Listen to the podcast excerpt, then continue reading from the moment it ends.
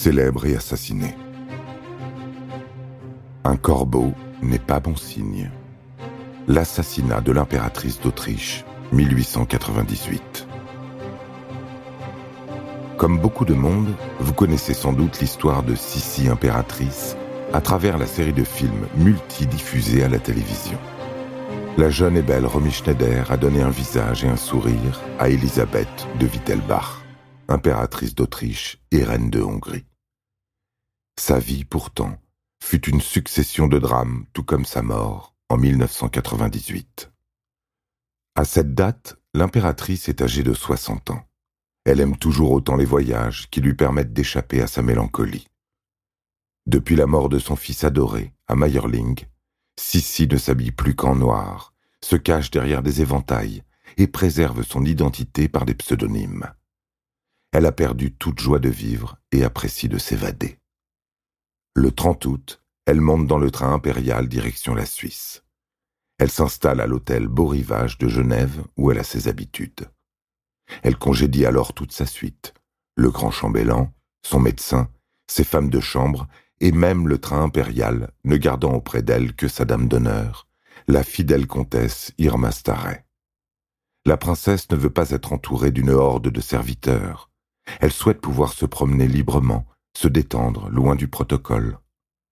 Dans les jardins du palace, alors qu'elle mange une pêche, un corbeau surgit et fait tomber le fruit de ses mains. Très perturbée, la princesse affirme Un corbeau n'est pas bon signe, il annonce toujours un malheur dans notre maison. Le 10 septembre, l'impératrice doit se rendre sur l'autre rive du lac Léman. Elle pourrait utiliser un yacht privé, celui de la baronne de Rothschild par exemple.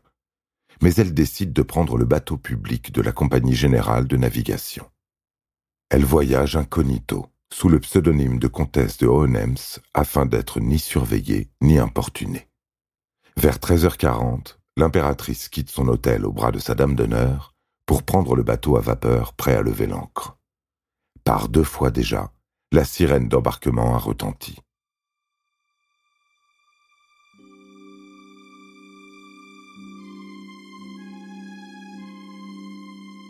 Pressées, les deux femmes ne remarquent pas qu'un homme qui les guettait les devance jusqu'à l'embarcadère.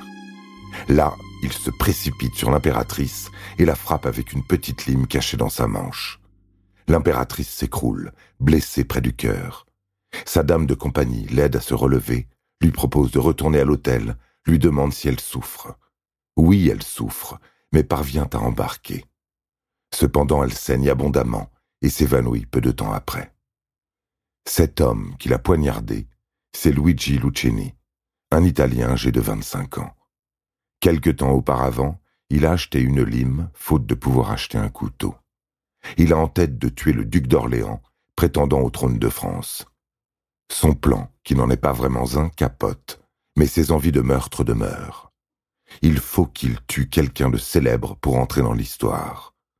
Les scientifiques qui se pencheront sur son cas diront qu'il est un superbe spécimen de criminel né.